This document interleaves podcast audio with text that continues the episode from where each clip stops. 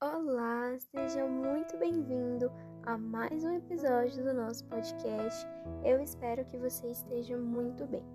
No nosso episódio de hoje, nós leremos uma passagem em Marcos, no capítulo 4, o versículo 39. A mesma passagem que nós lemos na semana passada sobre Jesus acalmando a tempestade. E diz assim: E ele, despertando, repreendeu o vento e disse ao mar: Acalme-se, fique quieto. E o vento se aquietou e tudo ficou muito calmo. Então Jesus perguntou aos discípulos: Por que vocês ainda são tão medrosos? Como é que ainda não têm fé? E eles, possuídos de grande temor, diziam uns aos outros: Quem é este que até o vento e o mar lhe obedecem? Amém?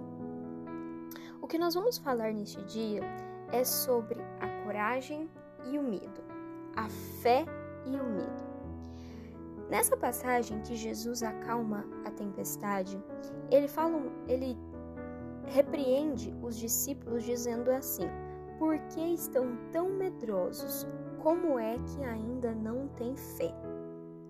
Uma coisa interessante é que Jesus, ele coloca o medo como oposto à fé como oposto ao fato deles terem tanto medo do mar.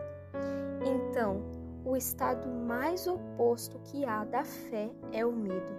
Não é a falta de fé, é o medo de não fazer, o medo de, de não agir.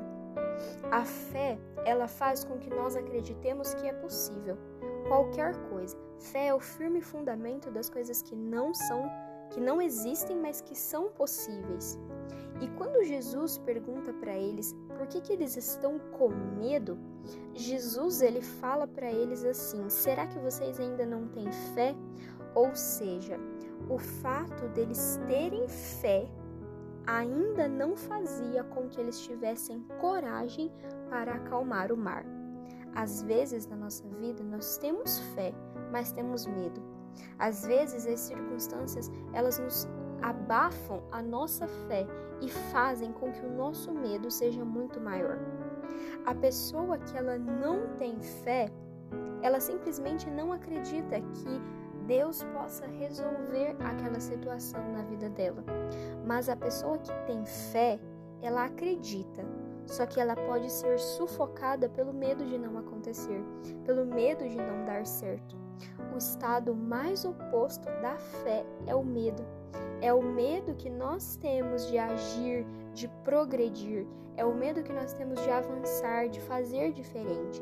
Nós temos fé de que se fizermos, Deus honrará, Deus estará conosco. Mas o medo nos impede de sair do lugar. O medo nos impede de avançar, de conseguir coisas novas. A Bíblia, ela tem 365 vezes repetidas a palavra não tenha medo ou não temas.